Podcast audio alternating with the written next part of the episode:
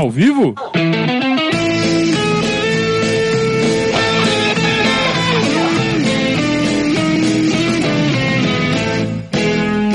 Opa, se tá ao vivo. Opa, se tá ao vivo. Já comecei tudo errado, né? Mas tá errado, mas tá certo. Tá bom, tá valendo. Vamos em frente. Saudações ao viver diz a todos. Eu estou com o Rado Kaká, você está começando mais um Periscatso, que é a live que vai até vocês todas as segundas e quintas-feiras aqui no nosso canal. Hoje é feriadão, né? Mas tanto faz. E ninguém vai viajar mesmo, ninguém vai sair de casa, ou pelo menos não deveria. E estamos aqui para seguir com a nossa série. Nossa série de recapitulação, esperando, é claro, por notícias. Hoje parece que teve né, uma pequena agitaçãozinha na Europa, com as federações já é, divulgando planos e datas para reapresentação e todo o protocolo de segurança, etc. É, a gente sabe que o pessoal aqui vai copiar o que aconteceu lá, então já podemos começar a esperar movimentações nos próximos dias. Também saiu uma notícia de que, pelo menos aqui em São Paulo, o governador já tem um plano para retomar as atividades, um, um, um cronograma, né? Para retomar as atividades de acordo com a evolução aí do, dos números de, de infectados e de casos confirmados e testes, enfim. Então vamos aguardar, vamos aguardar as movimentações. Está fazendo muita falta. Já faz 30 e quase 40 dias que não tem jogo do Palmeiras e faz falta, né? É, ah, mas já férias é isso, é, também é isso. Sim, mas aí quando é férias até a gente está cansado, né? Pô, a temporada tinha acabado de começar, teve 15 jogos e de repente para e para de repente, né? Para com o campeonato em andamento. Então é claro que é ruim. É claro que a gente sente muita, muita, muita falta do Palmeiras. Eu sinto muita falta, não só de futebol, mas especificamente do Palmeiras. Eu sinto falta de ver o Palmeiras jogar. É... Uma, duas semanas, né? Às vezes, por eliminação de campeonato, a gente acaba sendo obrigado a isso, mas não passa disso. Hoje já são cinco semanas. Zoado, né? É zoado. Mas vamos lá. Vamos em frente. Enquanto não tem Palmeiras de 2020, vamos com Palmeiras de 2000. Hoje vamos relembrar o ano 2000, que foi o último ano de uma era. O último ano ah, da primeira passagem do Filipão, dos grandes craques, da cogestão com a Parmalat e de títulos. Títulos que a gente só foi ver de novo em 2008, um título legal, que foi o título do Campeonato Paulista. Aliás, hoje é, faz 12 anos daquela grande vitória contra o São Paulo é, por 2 a 0 na semifinal, que a gente revira uma, uma situação de que estava perdendo de 1 a 0, ou na verdade perdendo de 2 a 1, com um gol de mão do Adriano no jogo da ida, né? E o Palmeiras reverte com 2 a 0 no jogo da volta. É, então o Palmeiras só voltou a ver um título em 2008, depois foi ver aquele título de 2012 que acabou ofuscado pelo rebaixamento. E aí sim a gente só foi voltar a ser Palmeiras em 2015, né? Mas é toda uma, uma trajetória que começa com essa virada de 2000, quando a Parmalat deixa o Palmeiras. É, mas até então, até o começo do ano 2000, a gente ainda tinha a Parmalat no comando, Filipão como treinador e planos altos. Começamos o ano 2000 com planos altos de conseguir o que a gente não tinha conseguido em 99, que era ganhar a Libertadores e o Mundial.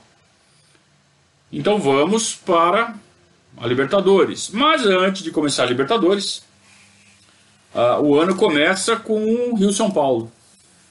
E para começar, e, e, claro, o Rio São Paulo é um. Vocês lembram, né? É, naquele contexto, o Rio São Paulo tinha voltado a ser uma competição de razoável importância. Espreme os estaduais, os estaduais ficam com o calendário bem apertadinho. E só que o Filipão usa o Rio São Paulo para fazer testes. E ele tinha muita coisa para testar. Porque o Palmeiras perde nada menos do que oito jogadores de 99 na virada para o ano 2000. Oito. Então perde o Júnior Baiano, perde o Zinho, perde o Oséias, perde o Paulo Nunes, isso só dos titulares. Quatro titulares importantes. E você perde reservas do nível do Kleber e do Evair, além do Zé Maria, lateral direito que veio para a reserva do Arce, não agradou muito. E o Rivarola, que veio para ser reserva do, da zaga e também não agradou nem pouco. É, chegam para o Palmeiras o Argel, ele vem para substituir o Júnior Baiano. É, é uma perda né, de nível considerável. Chega o. Não é que chega o Pena, o Pena já tinha chegado em setembro de 2000, só que ele não tinha espaço nenhum, o time estava né, naquela reta final maluca, não tinha nem espaço para ele entrar no time e quebrar o ritmo ali, né? Então ele ficou, ele chegou e ficou olhando três meses, né? Para aí sim, em 2000 ele ganhar o espaço dele no elenco com a saída do Oséias. Do Oséias e do Evair, né? É, chega o Basílio para o lugar do Paulo Nunes. Sai o Paulo Nunes, entra o Basílio. O Basílio vem do Curitiba, ele já chega com aquela carequinha. Todo mundo olha e fala: Nossa, o que, que é isso? O que, que virou o Palmeiras, né? Até que o Basílio não foi mal, né? Até que o Basílio, claro, ele não é um Paulo Nunes, não chega nem perto do Paulo Nunes, mas ele fez um papel feio. É... E o Palmeiras tinha uma boa opção de velocidade, né? que é o Euler. O Euler era, o, era o, a, a, primeira alternativa de velocidade no elenco no ano anterior e aí passou a ser o titular. É, então, assim, não sentiu tanto. Embora, se você comparar o elenco de 99 com o de 2000, o de 2000 é bem mais fraco, mas mesmo assim manteve um nível alto. Por quê? Porque o Filipão, ele já fez em 2000, no começo de 2000, o que a gente viu ele fazendo aqui nessa última passagem, que era o rodízio. Então você tinha um, um, um ritmo de competições também muito intenso, semelhante ao de 99, onde a gente jogou 88 jogos. Em 2000 a gente joga uma porrada de jogos, deixa eu pegar o total aqui. Mais jogos ainda. 92 jogos em 2000. É jogo pra cacete. Então o Filipão ele rodou bastante o elenco. Então vejo, do meio para frente, eu não vou falar da, da retaguarda, tá? Do meio para frente, tá? A parte ofensiva, vou tirar os volantes também. Para as quatro posições de frente, o Filipão rodava Basílio, Euler, o Asprilha, o Alex, claro, o Pena, o Jackson e o Rogério. Então, do meio para frente, vai lá. Rogério, Jackson. Rogério que às vezes jogava de volante, às vezes jogava de meia. Então, Rogério, Jackson, Alex, Pena, Euler, Asprilha, Basílio.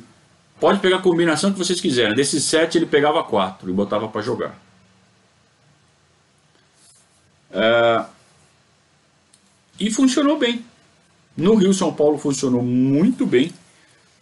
É... o Palmeiras chega na, na final do Rio São Paulo depois de passar pelo, por um grupo com o Vasco, Corinthians e Fluminense.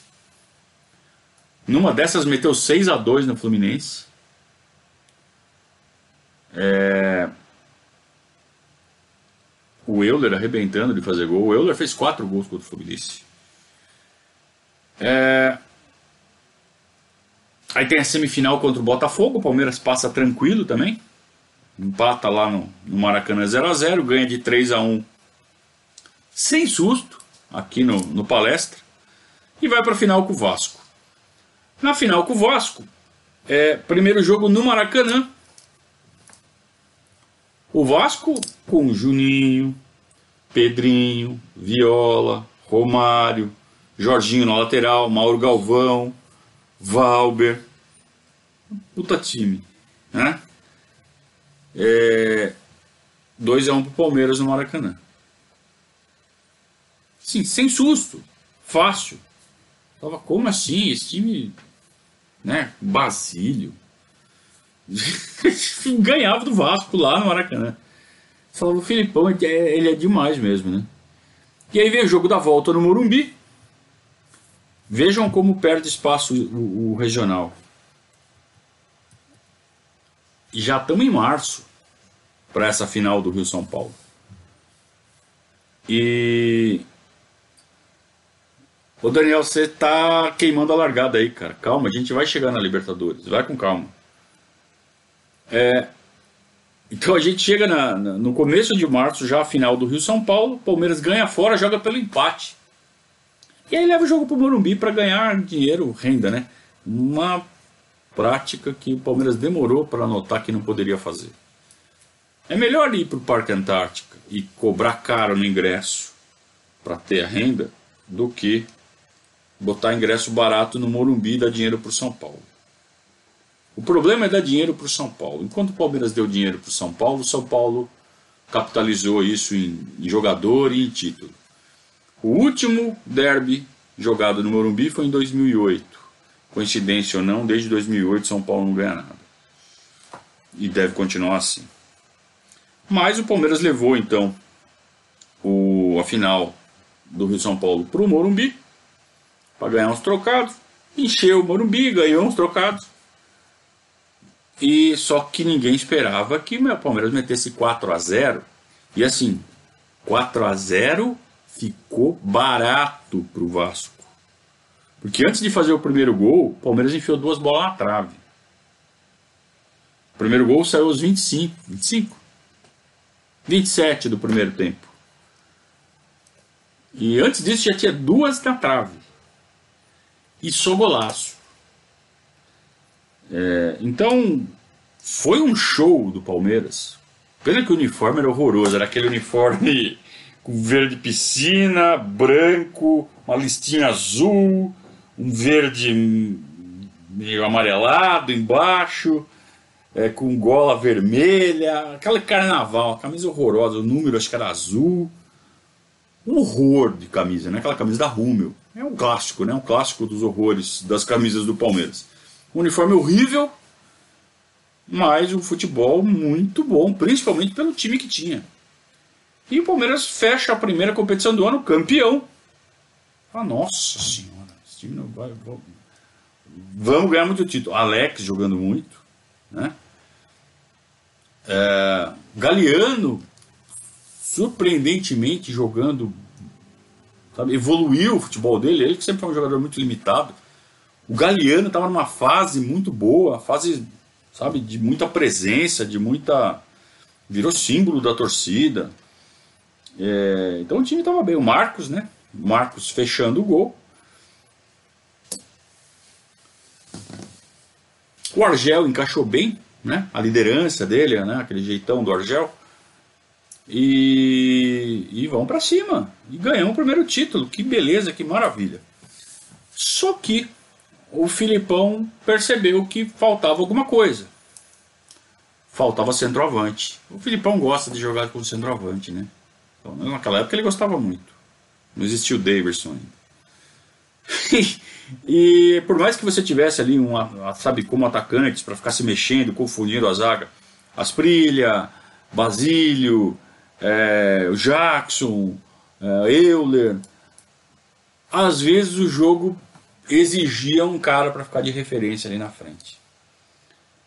E o Pena não era exatamente isso, né? O Pena quebrava o galho nessa função, mas ele não era isso. O Pena era muito mais um ponta de lança. Né?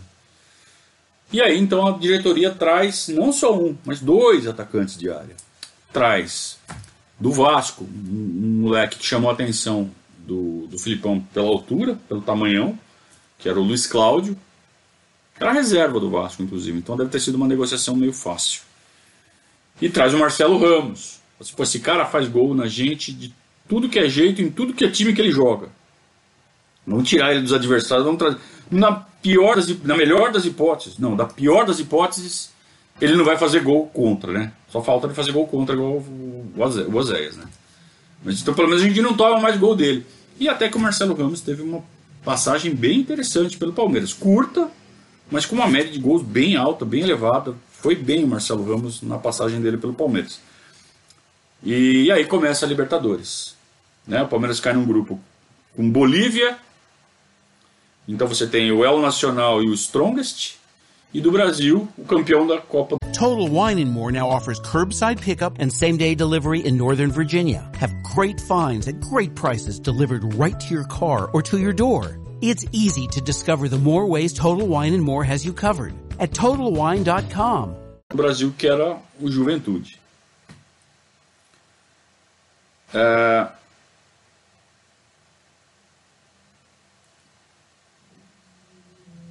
O Corinthians entrou. Deixa eu pegar aqui. Fiz confusão aqui. Vamos lá. Vamos buscar essa informação. Tem nada de juventude, né? Falando groselha.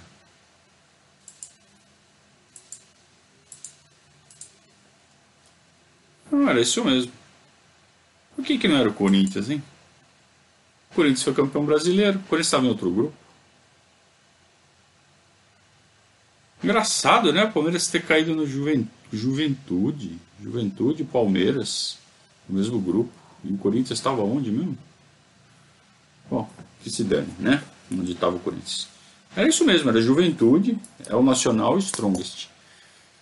E. O Palmeiras estava indo bem, ganhou fácil do Strongest aqui de 4 a 0 Enquanto isso, eu estava jogando a primeira fase do Paulista, né? Torneio assim, Palmeiras não queria nem saber do Paulista. Ia jogando porque sabia que ia passar de fase, né? O que interessa era a Libertadores. Então, o Filipão foi aproveitando para dando corpo para o time. Então, ganha de 4 a 0 do Strongest aqui, beleza. Só que aí o Palmeiras teve problema nas duas partidas na Bolívia.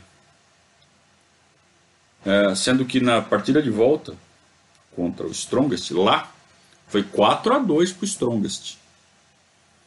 E foi nessa partida que eles tiraram sarro do Marcos. Porque o Marcos, ele tinha essa mania de tomar café durante o jogo. Ele pedia um cafezinho pro, pro massagista, o cara dava um copinho, aquele copinho assim, tuque. E passou isso lá na Bolívia, eles ficaram muito bravos, acharam que foi desprezo. Aí o Strongest meteu, eles entraram mordidos contra o Palmeiras. O Palmeiras não fez lá uma grande partida, tomou de 4 a 2 altitude e tal. E aí eles fizeram comemoração tomando cafezinho, sabe, bravos. E o Marcos falou, porra, não foi né, querendo desprezar, eu tomei um café, né? Não foi para falar, olha como tá fácil esse jogo, que eu até vou tomar um café, não é isso. É como se ele tivesse pedido uma água, só que em vez de água ele pediu um café. É, bom, enfim, os Bolívia levaram a mal, ganharam do Palmeiras, parabéns para eles, aconteceu nada, né? o Palmeiras fecha a fase de classificação. Até que ficou meio complicado, né? Precisava garantir os últimos resultados, quer dizer, não classificou por antecipação. Então o Palmeiras enfia 4 a 1 no El Nacional. Aliás, o El Nacional é do Equador, né? Ah, é por isso, já não era mais essa coisa de país, né? É, caiu porque caiu o Juventude do nosso grupo. Então era um da Bolívia e o do Equador, tá certo. Tá certo. É, por isso estava em outro grupo. Então o Palmeiras ganha de 4 a 1 do El Nacional, que é do Equador e não da Bolívia. Empata com o Juventude 2 a 2 fecha a conta, passa de fase tranquilo. É, enquanto isso, tá passando de fase no Paulista, né? Até que a gente chega em maio. O Palmeiras está classificado na Libertadores e vai pegar o Penharol nas oitavas de final. Ao mesmo tempo, tem um quadrangular no Campeonato Paulista, que é uma espécie de terceira fase, que você tem o Corinthians, a Ponte Preta e o Rio Branco. Então começa as oitavas de final, ao mesmo tempo que tem esse quadrangular que vai definir um dos semifinalistas, ou dois semifinalistas. Desses quatro passam dois, é isso. E o Palmeiras vai jogando com o time reserva nesse quadrangular. Que vai jogar com Ponte Preta, com o Rio Branco e com o Corinthians. Até que o Corinthians jogou com o time reserva. Nas oitavas, o Palmeiras toma um pau do Penharol lá. 2 a, 2 a 0. Então lembrem da situação do jogo contra o Boca. É... Lembra quando a gente perdeu do Boca de 2 a 0 lá? Você tinha que chegar aqui em casa e reverter um 2 a 0 e foi difícil, o Palmeiras não conseguiu. O medo era o mesmo. Nossa, tem que enfiar dois gols no Penharol. E o Penharol já não tinha lá um grande time, mas também a gente também não tinha. Tava encaixadinho e tal, mas tinha umas peças ali que né? Ninguém confiava, por exemplo, no Galeano ainda. É... E o Palmeiras abre o placar com o Neném, um gol de falta. O Arce tinha sido expulso, ou o terceiro amarelo, estava suspenso. Eles falavam assim, pô, tem um do Perol ainda sem o Arce, né? O Arce que fez quase 60 gols pelo Palmeiras. Eu acho que ele foi o lateral que mais fez gol na história do Palmeiras. Depois eu preciso checar essa informação. Mas o Arce era um desfalque, né? Vai jogar o Neném. Não é que o Neném faz um gol de falta? Ele bate uma falta, a bola desvia. Gol de bola desviada, mas tá lá dentro. Abre o placar. Porra, puta alívio, ainda no primeiro tempo. O problema era abrir a porteira, né? Abre a porteira aí as coisas ficam mais fáceis. Aí o Palmeiras faz 2, 3 a 0. 3 a 0 tá classificando, só que aí toma um. 3 a 1. Por sorte não tinha gol fora. No 3 a 1 é... aí tá indo para pênalti. E aí o Palmeiras fala assim, puta, não, não, não quero tomar. Não, vou para cima, mas não vou com tudo, senão eu vou tomar. E aí eu vou cair fora. Então o Palmeiras foi para cima, mas não foi com força. E aí jogou para os pênaltis. Vai lá, Marcos, se vira, né? E o Marcos se virou. Na verdade, acho que os caras estavam para fora, né? Nem teve defesas do Marcos nessa decisão. E, mas enfim, só a presença dele já já intimida bastante, grandão, né? E com fama de pegador de pênalti. Então o Palmeiras passa para as quartas de final com uma vitória sobre o Penharol e vai pegar o Atlas do México. Enquanto isso, tá, tá perdendo do Corinthians de 4 no, no, quadrangular lá do Paulista com o time reserva, 4 a 2 Mas nem aí, ninguém tá nem aí. O Filipão ele, ele deixou o Campeonato Paulista com uma importância tão secundária né, que ninguém tava nem aí realmente para nem perder clássico, foda-se. Interessa agora a Libertadores. E o Palmeiras vai, depois desse susto, né, de ter que decidir as vagas nos pênaltis com o Penharol, vai para o México e aí joga o fino. E aí joga muita bola, ganha lá de 2 a 0. O jogo da volta traz uma puta de uma vantagem. E ganha de 3 a 2 assim, mas sem forçar muito. E aí começa uma daquelas sequências malucas da história do Palmeiras. Então nós estamos no dia 27 de maio, nós vamos jogar 12. É, nós vamos jogar 6 partidas em 12 dias. Então a gente está na semifinal do Paulista contra o Santos. A gente passa por aquele quadrangularzinho lá do Paulista, mesmo perdendo o jogo do Corinthians, tal, com o time reserva. A gente chega na semifinal contra o Santos. E a gente vai jogar as quartas de final da Libertadores contra o Corinthians. Aí, aí é maluquice, né? Ah, tem Copa do Brasil no meio. Tá? Tem. Pra, pra ficar mais legal, tem jogo contra o ABC na Copa do Brasil no meio dos negócios. Então, atenção para a sequência. Ela começa no dia 27 de maio e vai até o dia 8 de junho. São 12 dias com 6 jogos. Dia 27 de maio, Santos e Palmeiras, Campeonato Paulista, 0 a 0 Aí, isso foi um sábado ou domingo sei lá. Três dias depois, dia 30, Palmeiras 3, Corinthians 4. Ou Corinthians 4, Palmeiras 3. Jogo louco. Um jogo com uma sequência de gols muito louca. É... O Palmeiras estava perdendo esse jogo. Ricardinho abre o placar. Vamos lá, contagem dos, dos gols. Ricardinho abre o placar para o Corinthians aos 14.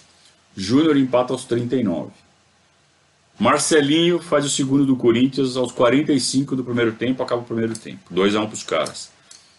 10 minutos, 3x1, gol do Edilson para eles. 3x1, você fala, fudeu. E o time do Corinthians estava mais forte do que no ano passado, e o nosso estava mais fraco. Fala, fudeu. 3x1 para os caras. Só que daí o Palmeiras acha dois gols. Acha não. Vai atrás dos dois gols e faz dois gols. Alex. Tem gente que fala que o Alex some, né? No jogo decisivo. Alex faz o gol aos 30.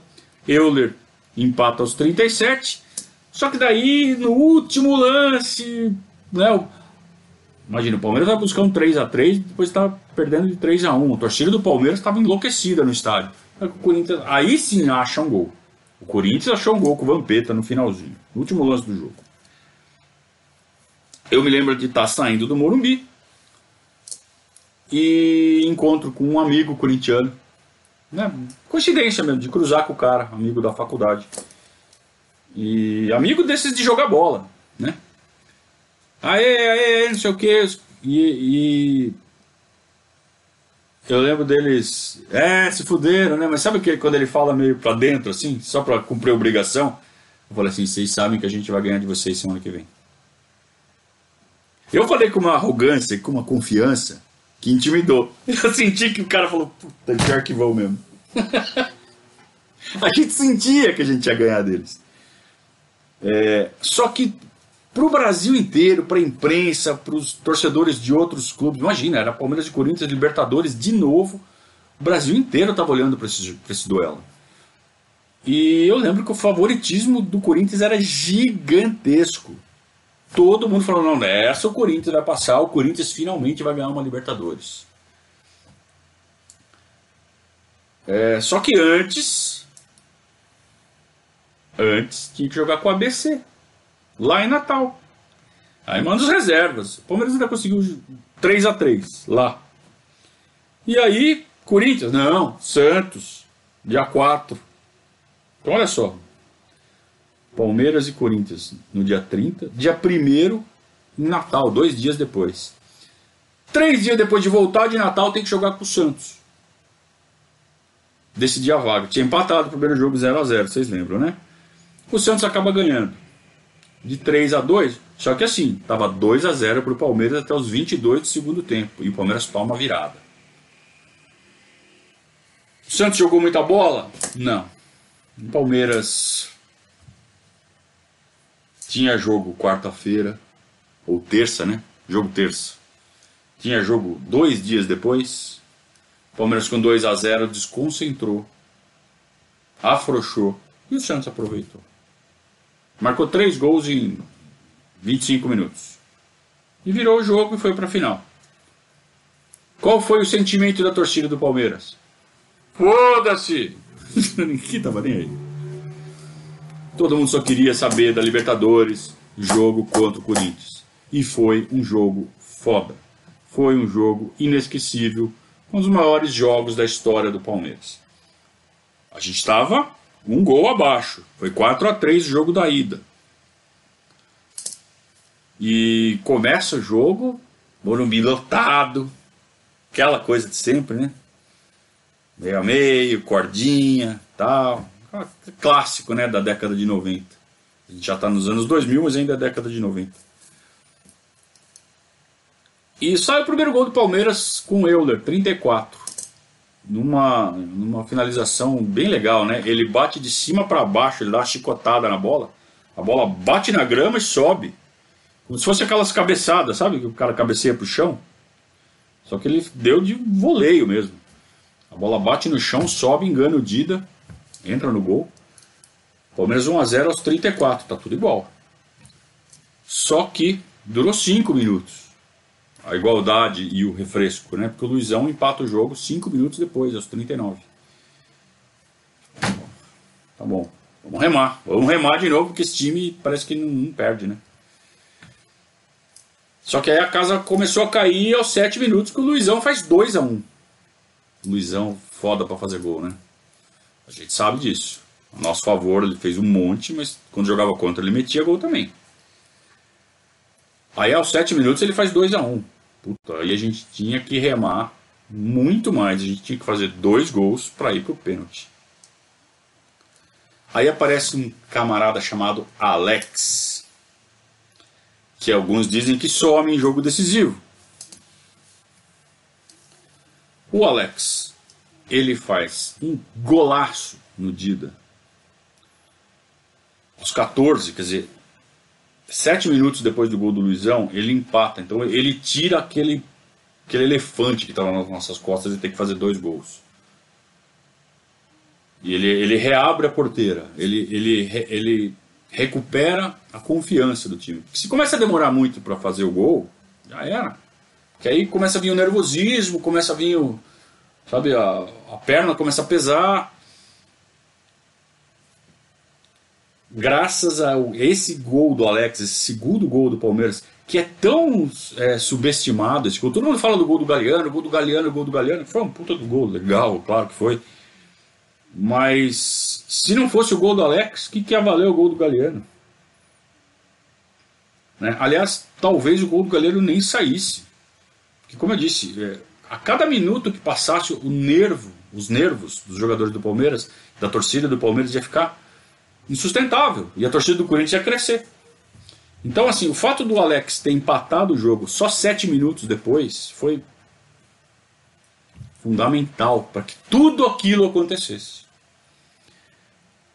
A, como eu disse, a imprensa estava dando favas contadas. Corinthians campeão da Libertadores. Não é, não é que ia passar pelo Palmeiras, já era campeão. A, a arrogância dos, do, do, dos jogadores do Corinthians era assim, para a imprensa, a gente notava, a gente sentia. Só que a gente sabia que eles tinham medo da gente. Isso só a gente sentia. Só a gente notava. Esses caras se cagam de medo da gente. E a hora que a gente fez o segundo gol, falou assim, agora a gente vai com tudo para cima. E não demorou muito. Aos 25, o Alex, de novo, bate uma falta na direção da marca do pênalti. Todo mundo esperando uma bola alta, ele bate uma bola pingando. Ela, por sorte, ninguém interceptou. Ela bate no chão e chega no Galeano que fecha no segundo pau. O Galeano tem que ajoelhar para cumprimentar de cabeça no cantinho do Dida e faz o terceiro gol. E aí foi aquela coisa, a explosão da torcida foi uma coisa absurda, né? Pena que era no Murumbi, que tem aquela distância toda, né? Mas a explosão foi uma coisa a, a virada aquela vontade, sabe, de você estar tá com um binóculo só para olhar a cara deles do outro lado. Fala, puta, vocês estão cagando de medo da gente. E aí a torcida do Palmeiras ficou muito grande, ficou muito grandona. E só que o time não foi para cima. Aquela coisa, se tomar mais um, cai a casa, estamos com os pênaltis, né? Vamos para cima, mas vamos na boa. E o Corinthians também. Então os dois times se respeitaram e foram para o pênalti. Lembrando que um ano atrás, o Palmeiras tinha eliminado o Corinthians nos pênaltis. O Vampeta errou e o Dinei errou. O Dinei chuta na trave, o Marcos pega a cobrança do Vampeta. E começa a cobrança. Esse ano, de 2000. Um ano depois, tudo de novo, só que desta vez era pela semifinal. No ano passado tinha sido pelas quartas de final. Então era pela semifinal, valia a vaga na final da Libertadores. A gente não sabia ainda que ia ser contra o Boca. Boca ia jogar no dia seguinte. E todo mundo acertando, todo mundo acertando, todo mundo acertando, todo mundo acertando. E aí, todo mundo sabe o fim da história, né? Durante a cobrança de pênalti, teve, quase teve briga. Né? O Edu Gaspar, que hoje é esse coordenador aí da seleção, jogava pelo Corinthians na época, é, fez o gol e vibrou provocando os nossos jogadores. Aí o Argel quis ir para a briga com ele, quase sai quebra-pau. Durante a, durante a cobrança de pênalti, quase sai briga. Aí no final, 5 a 4 pro Palmeiras e vai o Marcelinho, né? E o Marcelinho não errava nunca. Ele não errava. Ele era tipo um Evair de cobrança de pênalti também. Não, no, não do jeito que ele cobrava, mas na, na, no aproveitamento dele, na eficiência dele. Ele não errava. Ele acertava todas. Ele batia é, decidido. Ele não esperava o goleiro sair. Ele olhava, é ali que eu vou bater, você não vai pegar. E o goleiro não pegava. E aí, vocês sabem o que aconteceu, né? É, vejam na narração do Luciano do Vale. Ele já canta, ó, vai bater o Marcelinho, depois a gente vai para as alternadas. Ele já dava como gol.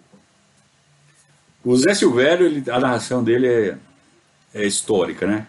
Ele bate muito bem, mas é dele que a torcida quer o sangue. E aí correu o Marcelinho, bateu, defendeu o Marcos e o Marcos se consagra para toda a eternidade naquela defesa. Eu, me lembro nitidamente da, da sensação, foi uma euforia absurda. Eu tenho uma história muito boa da comemoração desse, desse resultado, mas isso eu só conto no churrasco dos padrinhos. Eu já contei uma vez para o Mauro Betting, ele publicou no site dele. Mas é uma história muito boa, é muito longa, por isso que eu não vou contar aqui, senão vai tomar muito tempo. A gente está aqui para falar do, da trajetória do time. Mas a comemoração foi gloriosa. Gloriosa. E trágica. Para mim foi meio trágica ao mesmo tempo, mas foi trágica e cômica ao mesmo tempo. No churrasco dos padrinhos eu conto. Então, se você quer ouvir essa história, também você fica padrinho. E no próximo churrasco, assim que passar essa crise, a gente conta. É... Fez que acabou? Nada. Vamos para a final com o Boca Juniors, mas também tem Copa do Brasil. Temos que passar pelo ABC para ir para a semifinal. E o Palmeiras passa pelo ABC com outro empate com o time reserva. Dois dias depois, dois dias depois de eliminar o Corinthians, a gente tem que jogar com o ABC pela Copa do Brasil. Vê se, vê se tem cabimento isso. É, e o Palmeiras passou no, sabe, no, no gols fora. Mas passou. E aí vem as finais com o Boca. Aí sim, encerra aquela sequência de 12 dias com seis jogos. Aí o Palmeiras tem seis dias de descanso até a primeira final contra o Boca. E o Palmeiras vai até Buenos Aires, empata em 2 a 2 O Juliano já ouviu essa história, né? Ele sabe, ele que fez o primeiro superchat da, da noite. Primeiro superchat, hein? Vocês pensam que tá fácil de segurar essa crise aqui? Tá fácil não, viu? Perdemos bastante padrinhos, infelizmente, com essa, com essa crise toda. Mas vamos em frente. Seguimos, seguimos honrando os nossos compromissos. Não deixamos de pagar ninguém. Então o Palmeiras empata em 2 a 2 lá e vai buscar o um empate as duas vezes, hein? O Boca sai na frente, o Palmeiras empata, o Boca faz 2 a 1 um. Os dois gols foram no tal de Arruabarrena. Mas o Palmeiras vai buscar as duas vezes. Deixa eu lembrar de quem foram os gols. De cabeça não lembro. Pena e Euler. Eu lembrava dos gols, dos gols do Arruabarrena, mas não lembrava dos gols do Palmeiras. Engraçado, né? Pena e Euler. Palmeiras empata. Não foi o jogo do Baldo Aquino, isso foi em 2001. Tá? Isso foi na semi de 2001. Mas o Palmeiras traz um bom empate lá da Bomboneira para decidir em casa e resolve mais uma vez levar o jogo para o Morumbi em vez de fazer o jogo no Palestra. Tanto que no, no ano seguinte uma das coisas que se discutiu muito foi, pô, por que, que levamos para o Morumbi, né? E aí em 2001 a gente joga o jogo da volta no palestra e vai terminar não adiantou nada, né? Mas isso, isso fica para quinta-feira. Mas é, o Palmeiras traz um 2 a 2 não tem gol fora na final da Libertadores. Então o empate ia para pênalti. E aí o Palmeiras tem mais seis dias para uh, ah, para jogar a final, traçar a estratégia para jogar a final da Libertadores. Antes de falar da final da Libertadores, é claro que a gente vai falar do nosso grande parceiro que é a Conduta Contábil. Conduta Contábil é o nosso parceiro, também está firme aqui com a gente. Não tem crise, não tem coronavírus que tire essa parceria entre o, entre o Verdazo e a Conduta Contábil. É, a Conduta Contábil vai ser o seu parceiro na hora de você fazer a sua declaração do imposto de renda. Nós já estamos no dia 20 de abril, é isso? 20 de abril. Tá, tá chegando a data final, né? E você tem que correr, você que ainda não fez, para fazer a sua declaração de imposto de renda de pessoa física. Ah, pode deixar que eu vou sair correndo agora, vou fazer. Vai nada. Você vai pegar o papel e vai dar para quem sabe. Se você vai fazer correndo, você vai errar. Vai fazer errado. Depois vai ter que pagar multa, vai ter que fazer retificação. Vai ser mais uma encheção de saco. Faz o que você tem que fazer. Manda para quem sabe. Manda para a conduta contábil. Sabem, são rápidos e gostam de fazer. Então, não, não tem nada que indique que você não deve mandar para a conduta contábil. Então você vai pegar esse telefone aqui, 44 99877 3503, vai falar com a Virgínia, vou repetir o telefone 44 99877 3503. Pula a parte de, ó, oh, tô com vergonha que eu não mandei antes. Não, ela sabe. Ela sabe que você devia ter mandado antes. Você fala assim, ó, tá aqui. Conrado falou para entregar aqui para você. Tá aqui, ó. Tá a pastinha. Onde, pra quem, onde eu mando?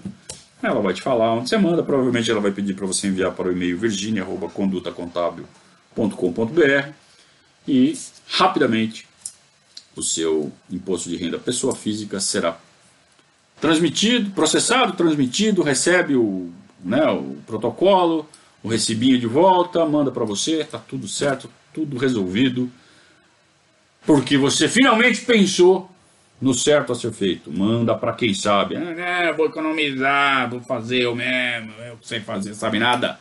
Manda para quem sabe. Conduta Contábil, grande parceiro do Verdazo. Muito bem, estamos na reta final da Libertadores. Jogo de ida 2 a 2 na Bomboneira. E o Palmeiras tem que ganhar para evitar o jogo da volta para evitar os pênaltis. O jogo da volta tem que ter. Para evitar os pênaltis. E logo com um minuto de jogo, Morumbi lotado, só palmeirense.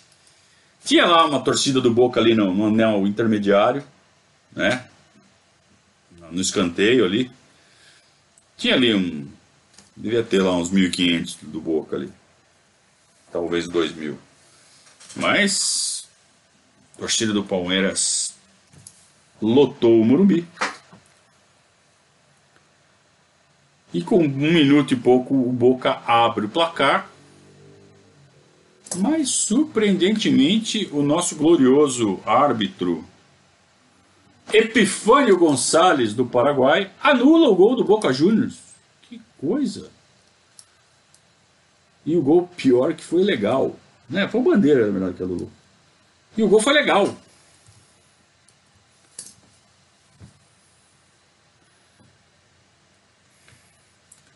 Eu tenho aqui comigo, senhores, que esse erro. Olha, olha que absurdo que eu vou falar agora. é um absurdo. Se o árbitro valida o gol, o Palmeiras vai ser campeão. Porque jogar no 0 a 1 ia obrigar o Palmeiras a ir para cima do Boca com mais apetite, a torcida ia se inflamar E vocês sabem o que acontece quando a torcida do Palmeiras vai para cima. Ia empatar e no que ia empatar abre a porteira. Porque aí você, você volta a ficar empatado, mas você está naquele momento psicológico favorável.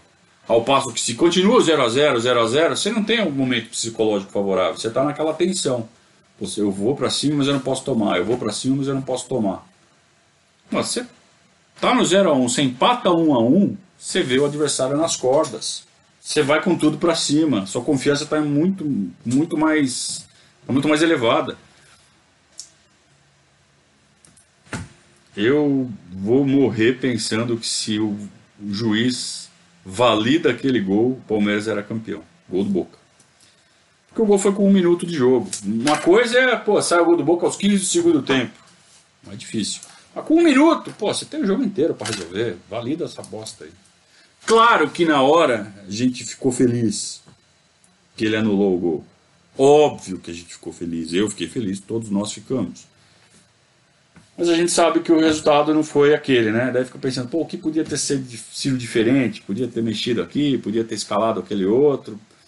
Se sai aquele. E se valida aquele gol, hein? O Palmeiras ia jogar diferente? Ia. Porque o Palmeiras não jogou bem.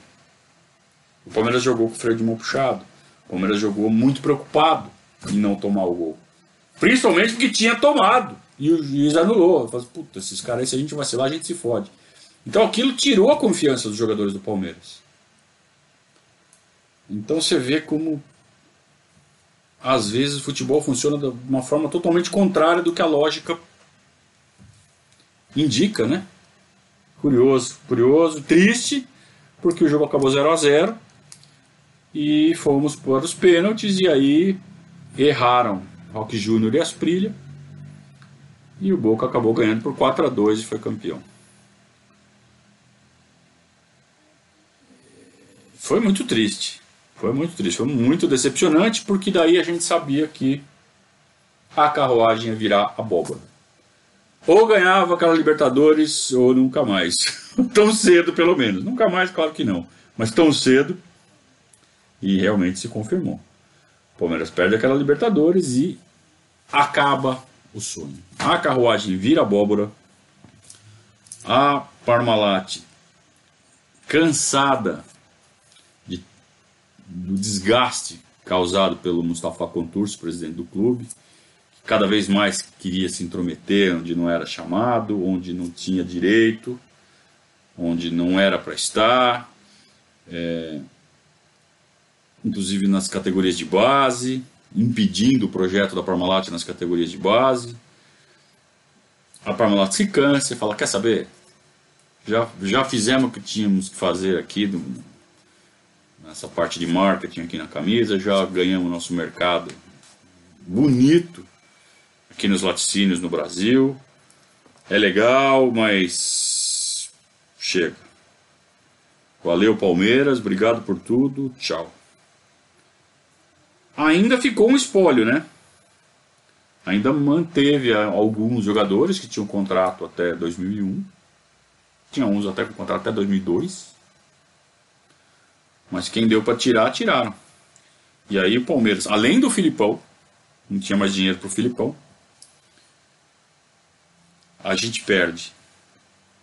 Atenção. A gente perde Alex, Rock Júnior, Júnior, César Sampaio, Rogério, Euler e Marcelo Ramos. Marcelo Ramos ficou seis meses.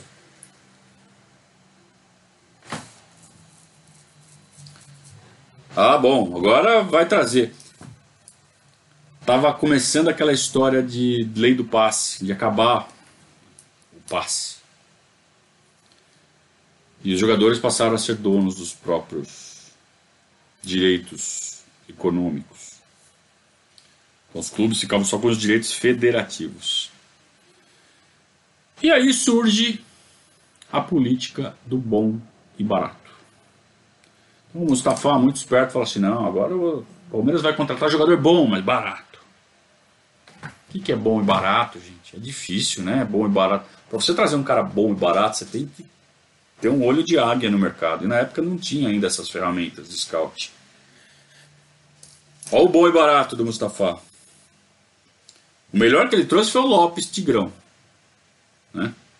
Que de fato foi um bom jogador. Daí pra frente, ele traz Paulo Turra, esse Paulo Turra, que hoje é auxiliar do Filipão. Jorginho, no lateral. Titi, Titi, com I, Titi. Até hoje eu não sei se é Titi ou Titi. Maldito. Jogava nada. Coitado, esforçado, né? O Alberto, centroavante, que mais tarde ia ser campeão brasileiro no Santos, naquele time de 2002, do, do Robinho e do Diego. E o Adriano, que depois virou Adriano Lousada quando ele foi para Portugal. Mas aqui ele era só Adriano. Olha o contraste. E o Palmeiras tinha que jogar Campeonato Brasileiro e Copa Mercosul. Mas antes tinha uma Copa dos Campeões para jogar. Torneio lá no Nordeste. Copa dos Campeões X, sei lá do que, que valia como título nacional. E vale até hoje. É, quartas de final, o Palmeiras passa pelo Cruzeiro. Nas semifinais, o Palmeiras passa pelo Flamengo. Tudo isso comandado pelo Murtosa. Filipão sai e fala assim: Murtosa, acaba o trabalho aqui. já com esses caras aqui, né? Os, os, jogadores já tinham sido trocados. O Murtosa junta todo mundo, vamos ganhar esse campeonato aqui e ganha. Passa pelo Cruzeiro, passa pelo Flamengo e ganha do esporte na final. Alberto, Lopes, Juninho, os caras jogando bola. Hum, parecia que tinha alguma coisa na camisa do Palmeiras é, mágica. Tem, né? A gente sabe que tem. Mas tava funcionando bem essa tal da mágica, viu? Porque não é sempre que funciona. Tá só ganha, né? Ganhamos mais um campeonato. É, mas era só ilusão, né? Era um campeonato de intertemporada ali. Tudo bem que é um campeonato de nível nacional, mas tecnicamente todo mundo joga freio de mão puxado, todo mundo pensando no brasileiro na Mercosul. E o Palmeiras traz o Marco Aurélio. Marco Aurélio Moreira, meio-campista que jogou na Ponte Preta. Bom jogador, tecnicamente. É, meia-direita. Jogava ao lado do Dicá na Ponte Preta. Aliás, um meio de campo lendário da Ponte Preta, né? Vanderlei, Paiva, Marco Aurélio e Dicá. Marco Aurélio. Como técnico vinha fazendo ali os trabalhos interessantes, tinha, tinha feito um trabalho razoável, acho que no Cruzeiro, se não me engano. E, e o Palmeiras traz o Marco Aurélio. É, divide as atenções entre a Mercosul e o brasileiro. No brasileiro, é aquela coisa. João Avelange. Copa João Avelange. Copa João Avelange ela acontece com 116 times. Junta a Série A com Série B, com Série C, uma salada. Por quê? Por causa do caso Sandro Hiroshi. Caso Sandro Hiroshi é que o São Paulo escalou o Sandro Hiroshi irregularmente. É, o Botafogo e o Internacional entram na justiça pedindo os pontos das, da partida contra o São Paulo. O Botafogo se salva do rebaixamento por causa desses pontos. Quem cai no lugar do Botafogo é o Gama. O Gama entra na justiça porque fala assim: não, eu não vou cair, nem fudendo e a justiça dá ganho de causa para o Gama. A FIFA ameaça intervir, vira um furdunço do cacete. O que, que a CBF faz? Vira a mesa, aproveita e puxa o Fluminense, que estava na Série C. O Fluminense tinha caído para a Série C. O Fluminense tinha ganho a Série C, subido para a Série B. Só que pula direto para a Série A. Por quê? Porque a CBF junta tudo numa cesta só, num balaio só, e faz um campeonato com 116 times, a Copa João Avelange. E tem uma fase de classificação. O Palmeiras joga 25 partidas, classificam 12. O Palmeiras fica em 11. Entra ali no. Né? Entra na raspa do tacho, mas entra. Junta com módulo roxo, módulo, módulo cor laranja, módulo lilás. Junta o campeão com tríplice coroa do cacete A4 e faz lá a chave. O Palmeiras cai contra o São Paulo. É, e ao mesmo tempo o Palmeiras está passando pela Mercosul. Cai no grupo com Cruzeiro, Independiente e Católica. E passa. Nós já estamos chegando no fim de novembro. Então a gente tem as quartas de final da Copa Mercosul contra o Cruzeiro. A gente passa pelo Cruzeiro na, nas quartas de final da Mercosul. É, e aí chega mais um período cheio de jogo. Então o Palmeiras está classificado para as oitavas da João Avelange contra o São Paulo e está classificado para as quartas de final, não, para a semifinal da Mercosul contra o Atlético Mineiro. E aí vem a sequência, a sequência é boa. Vamos lá. Vamos lá que eu estou chegando. Primeiro jogo, semifinal da Mercosul, Atlético Mineiro, no Palestra. Veloso no gol do, do Galo. Com 3 minutos já estava 2 a 0 para o Palmeiras. Eu lembro que eu estava na arquibancada né, do Palestra e quando acaba de cantar o hino, né, a mancha puxa o bandeirão para cima. No que o bandeirão tá tá desfraudado ali, você já escuta a torcida gritando gol. Fala, puta, perdemos o gol. Você abaixa essa, essa bandeira, a bandeira cai, você já vê só os jogadores do Palmeiras comemorando, né? É, mas aí o Paulo Turro já faz 2 a 0 com 3 minutos. Foi muito fácil, né? O Palmeiras acaba ganhando do Atlético Mineiro de 4 a 1 e já fica bem mais tranquilo para ir para a final. E aí foca no brasileiro, vira a chavinha. Primeiro jogo contra o São Paulo, Pacaembu. É... Gol do Marcelo Ramos pro São Paulo. Marcelo Ramos, o que esse cara fez de gol no Palmeiras, cara? A favor também. Quando ele estava aqui, ele fez bastante. Marcelo Ramos, cara. O Adriano Lousada acaba empatando no finalzinho do jogo, um a um, jogo de ida. Bom, beleza, empatamos pelo menos, né? Agora vira a chavinha, vamos para Mercosul. Atlético Mineiro, Mineirão. Fácil, 2 a 0 mas sem susto. Tava 4 a 1 já ficou 6 a 1 no primeiro tempo. Aí pelada no segundo tempo, né? Churrasco. Toca a bola, toca a bola, toca a bola. Vira a chavinha, João Avelange. Vamos para o Morumbi que a gente tem um jogo para eliminar o São Paulo. E Tuta que tinha sido contratado já nessa parte final do brasileiro, começou a fazer gol, começou a fazer gol. Tuta veio em setembro para substituir o Marcelo Ramos que tinha ido embora em junho. Então aí você vê que o planejamento do Palmeiras já não era mais essas coisas, né? Tuta faz o, o, o primeiro gol, o Marcelo Ramos empata. E com o gol do Galeano, o Palmeiras passa pelo São Paulo, elimina o São Paulo no Morumbi e avança para as quartas de final contra o São Caetano. São Caetano com um time lazarento de bom. É, nas mãos do Jair Pisserni. Um monte de jogador meia boca, mas que tava. Sabe a tal da liga? Da liga certinho. Aquele time do São Caetano deu a liga. Jair Pisserni achou o jeito daquele time jogar. Aquele time era chato pra cacete.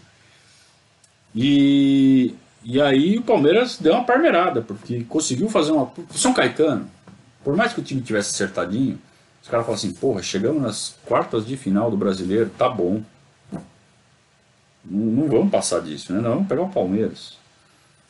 É, em vez de fazer dois, um jogo aqui e um jogo no Anacleto, os caras falam assim, vamos fazer um acordo, vou fazer os dois jogos no palestra, a gente enfia o, o ingresso lá na lua e a renda é uma de cada um. Beleza? Beleza. O São Caetano estava excelente.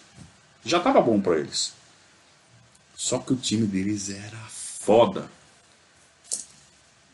E os caras abriram, olha só, os caras abriram 2 a 0 com 9 minutos. Tinha um lateral esquerdo chamado César. Depois foi até jogar na Lazio, na Itália. Que era, acho que era o melhor jogador deles, tecnicamente. Esse era bom mesmo. Ele fez 2 a 0 estava 9 minutos. O Arce diminui, sempre o Arce, né? E aí vem aquele folclórico, aquele louco, aquele Ademar, centroavante do, São Caetano. O Ademar era um cara que treinava com aquelas bolas de areia, sabe bola de, de fisioterapia? Ele, ele disse que ele chutava aquelas bolas para ficar, ficar mais forte. E ele pegava forte na bola, na bola de futebol de verdade. E ele tinha uma porrada. E ele fazia os golzinhos dele, ele era grosso. Ele fazia os gols dele. O cara fez 3 a 1 O Tadei, lembra que eu falei lá no começo do Tadei? Tadei pegou espaço no Palmeiras, estava ganhando espaço, já com o Filipão.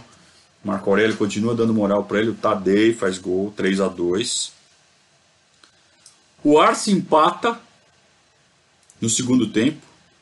Aos 8 minutos está 3 a 3 Aí o Ademar faz outro gol. Quando você acha que você vai virar, né? O Ademar faz 4 a 3 e o Palmeiras não tem mais força. E fica 4 a 3 no primeiro jogo. Tudo bem.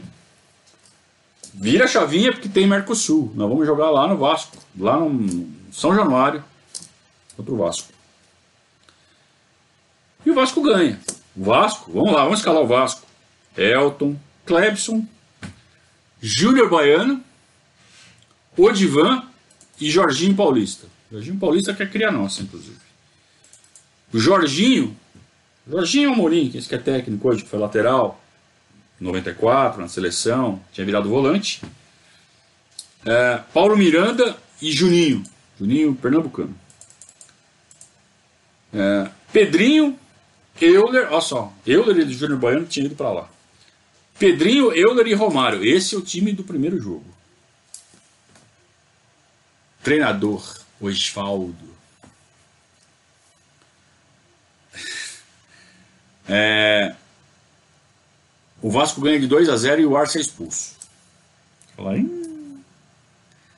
Aí o que, você tem que fazer? Você tem que ganhar o jogo da volta para provocar um terceiro jogo. Muito bem. Só que antes disso você tem que tentar ganhar do São Caetano. Jogo da volta. Mando do São Caetano, mas o jogo é no palestra. Engraçado, a torcida não, foi em massa. Deu 17 mil pessoas só. Jogo decisivo de Campeonato Brasileiro. E o Palmeiras até começa a fazer tudo certinho. Abre 2 a 0. Opa! Vai, combina com São Caetano antes, né? São Caetano vai buscar o empate 2 a 2. É, o gol de empate foi feito no comecinho do segundo tempo. Tinha tempo para o Palmeiras fazer o terceiro. Não tem força. O time é fraco. O time do Palmeiras não é bom. E não consegue ganhar do São Caetano. Não consegue fazer a camisa funcionar e ir para cima do São Caetano. Jogo apitado pelo Paulo César de Oliveira. E o São Caetano elimina o Palmeiras. Mas nessa altura tá todo mundo pensando no Mercosul. Porra, torneio sul-americano, mata-mata. Era uma fase que a torcida do Palmeiras estava encantada. Muito mais com Mercosul e Libertadores do que com Brasileiro e Paulista. Embora, claro, você vê pelo público no Campeonato Brasileiro, você vê, partida decisiva 17 mil. Que realmente a torcida não estava lá com essa empolgação toda, não. A torcida queria muito mais a Mercosul. E no jogo da volta, o Palmeiras precisa ganhar por qualquer placar para forçar o terceiro jogo. Nós já estamos em 12 de dezembro, hein? No jogo da volta, Palmeiras ganha do Vasco por 1 a 0 gol do Neném de falta.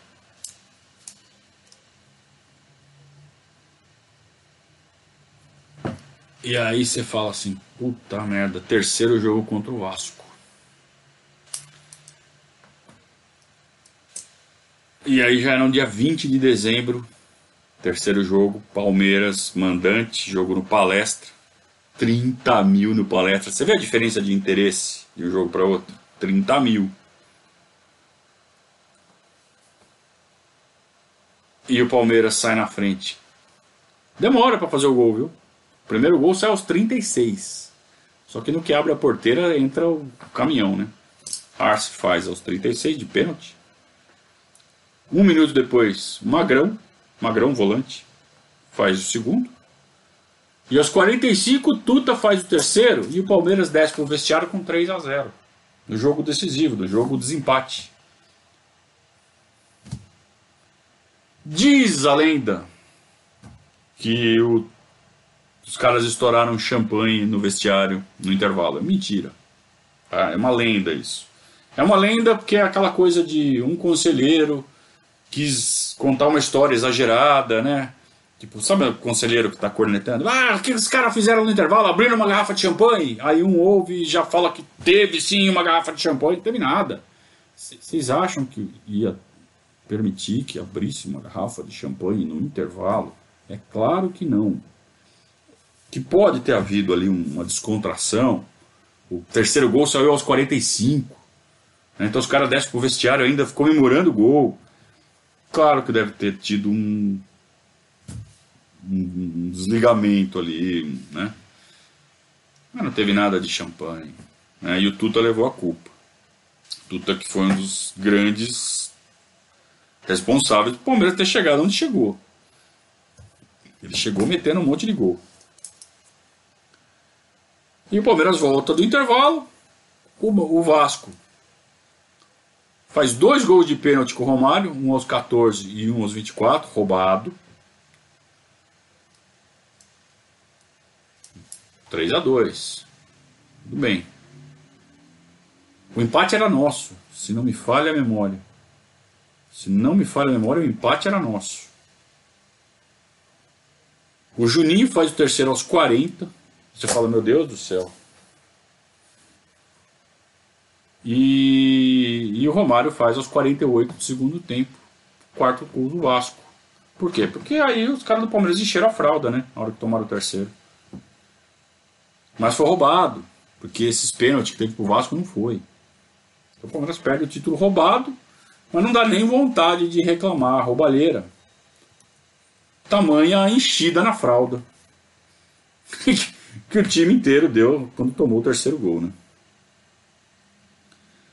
É... Obrigado pro Priolato, que disse que vai ter que ver o videotape, né? Videotape é dos antigos, né? Pelo menos fez um superchat, né, Priolato? É isso aí, precisamos contar com o apoio dos amigos. E o Palmeiras acaba então perdendo o título da Mercosul e uma grande ducha de realidade vem na nossa cara. Aquela camisa que ganhava título quase sozinha, até o Rio São Paulo, até a Copa dos Campeões, emperrou. Não tinha mais Parmalat escrito na camisa. Aliás, acho que ainda tinha, né? Por contrato só, mas. É, não tinha mais a cogestão da Parmalat, a gente estava nas mãos do Mustafa Contursi. Aquele monte de jogador ruim que chegou era o que tinha. Tinha sobrado o Arce e o Zinho, e só. O resto tinha ido tudo embora. E o Marcos, né? Os Marcos eram nossos. O resto tinha ido tudo embora. E você não sabia o que esperar de 2001. Marco Aurélio, com esse papelão no final do ano, foi quando a gente começou realmente a cair a ficha de que tinha alguma coisa errada acontecendo, que a gente tinha passado 16 anos numa penúria desgraçada, que a gente tinha reencontrado o caminho de ser Palmeiras de novo, mas parece que a gente tinha perdido a mão. Então o Réveillon de 2001 para 2002 foi. De 2000 para 2001 foi absurdamente tenso. A virada do século foi absurdamente tensa não foi pelo bug do milênio. É, a virada do século. O século terminou 31 de dezembro de 2000. Né? A virada do século realmente ela foi terrível em termos de perspectiva. Então aquela coisa de virar o ano com o Réveillon com a camisa branca do Palmeiras, né? Vamos lá, vamos virar o ano com a camisa branca do Palmeiras, mas pela primeira vez em muito tempo sem confiança que, puta, esse ano vamos ganhar um monte. como tinham sido todos os Réveillons desde de 93. A gente entrava o ano com muita confiança. Aquele ele falava. Hum. Mal sabíamos o que estava nos reservando, não 2001, mas 2002. 2002 foi só consequência natural dessa virada no processo, nesse encerramento do ciclo, que foi a, a passagem da Parmalat pelo Palmeiras, da, dos executivos, da, da, gestão da Parmalat, não só do dinheiro, mas a gestão da Parmalat. Quando a gestão volta para as mãos do Mustafa, a casa cai e o Palmeiras literalmente cai. Mas isso a gente vai comentar. É, na quinta-feira. O, o Yanagi, Yanagi está perguntando se não ficou o Alex. Não, o Alex sai. O Alex ele sai do Palmeiras. Ele, não sei se ele vai para o Parma, se ele vai para o Flamengo, ou os dois. E ele volta depois para o Palmeiras, para uma, uma outra passagem dele, já aquela que ele faz o golaço contra o São Paulo em 2002. Mas o ano de 2001, ele, o segundo semestre de 2000, e o ano de 2001 ele passa fora do Palmeiras.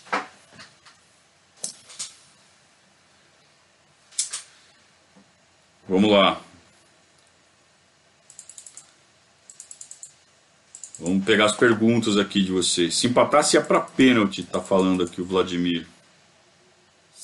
Está certo disso? A Mauri também fala isso. Então tá bom. E o Leandro também tá falando. Então tá certo. Então tá fechado. É... O Matheus fala assim: o Palmeiras não ser ao menos bi da Libertadores é uma das maiores injustiças históricas do mundo do futebol, sem dúvida. O Palmeiras poderia ter ganho mais uma Libertadores em várias oportunidades.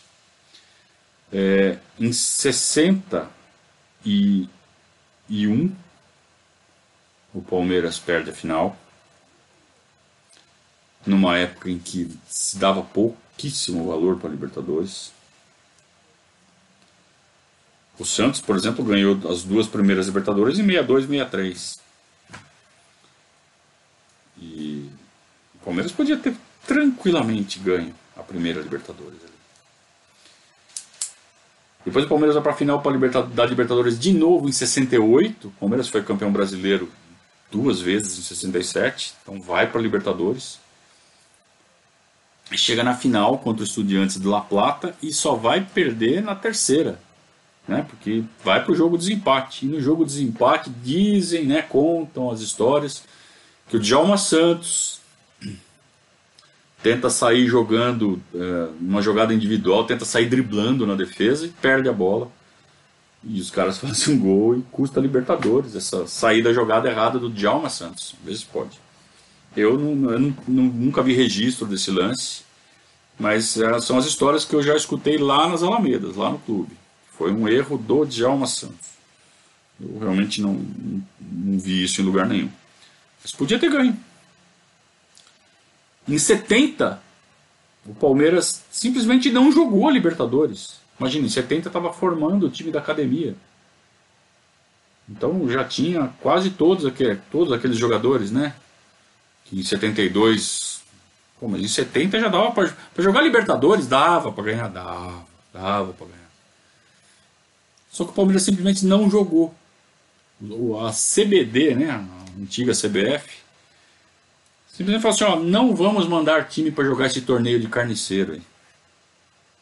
E o Brasil não disputou a Libertadores em 70, quer dizer, o Palmeiras simplesmente não disputou Palmeiras podia ter um monte de Recopa Sul-Americana, Supercopa Sul-Americana. Toda vez que ganhou Mercosul, que ganhou Libertadores, não jogou no ano seguinte. O Flamengo não ganhou uma Recopa, não sei do que aí, porque ganhou a Libertadores. O Palmeiras não jogou. Então o Palmeiras podia ter muito mais título internacional do que tem. Né? O Mundial, que estava marcado para jogar na Espanha em 2000, depois de 90, o Palmeiras não foi. Porque o Mustafa vendeu a vaga. Então, olha quanto título a mais quer o Palmeiras ter. A gente já tem uma sala de troféus abarrotada. Era para ter muito mais. Então não ganhou em 70. 71 perde para o Nacional do Uruguai, nas quartas de final, na semifinal, não lembro. Os caras claramente dopados, claramente dopados. Os caras contam a história aqui no, no, jogo contra o Nacional, aqui no Pacaembu, jogo dos empates. Diz que os, os caras do Nacional nem desceram pro intervalo, pro vestiário. Nem desceram. Ficaram correndo no gramado, fazendo barra na trave. De tão loucão que eles estavam. E na época não tinha videotape, não tinha exame antidoping, não tinha nada. Então os caras entravam para quebrar. Imagina jogar com o uruguaio na época.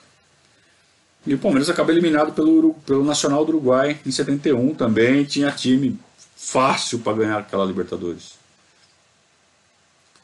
É, de 94, imperdoável aquela excursão para o Japão. Imperdoável. Era para ganhar, era nossa. 95, passando pelo Grêmio, era nossa. Era nossa. O Cafu encaixando no time do jeito que estava em 95, era nossa. A gente perde porque teve aquele sururu lá no jogo da ida e a gente tomou de 5 a 0 lá. Era nossa aquela Libertadores. Sem falar o roubo, né? Que a gente vai contar na quinta-feira de 2001 do, do Baldo Aquino. E essa de hoje, que foi nos pênaltis. Dizer, olha quanta Libertadores que a gente perdeu que estava na mão. Quer contar essas últimas aqui? Também estava tudo na mão, hein? 2018, 2019, estava tudo aqui. Era só a gente ir lá e pegar. Não pegamos. Mas vamos lá, né? Futebol é assim, ganha e perde. Tem que saber perder. Não adianta ficar lamentando. Tem que trabalhar para conseguir a próxima. Foram três finais? Foram três finais. Foram três finais. 61, 68 e 2000. A lenda que ganhou.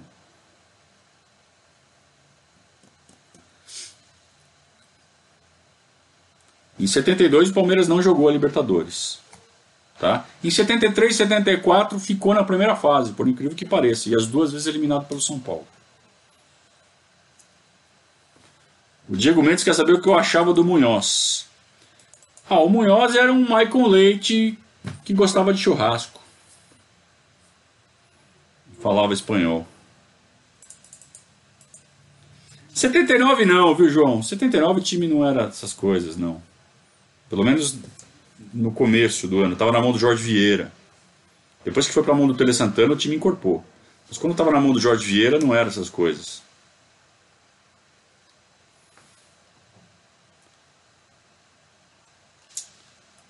É isso, turma. Nossa, hoje, hoje demorou, hein? Hoje foi longo, mas foi legal, valeu a pena. Então, assim, é, quinta-feira, 2001, vamos seguindo na pegada.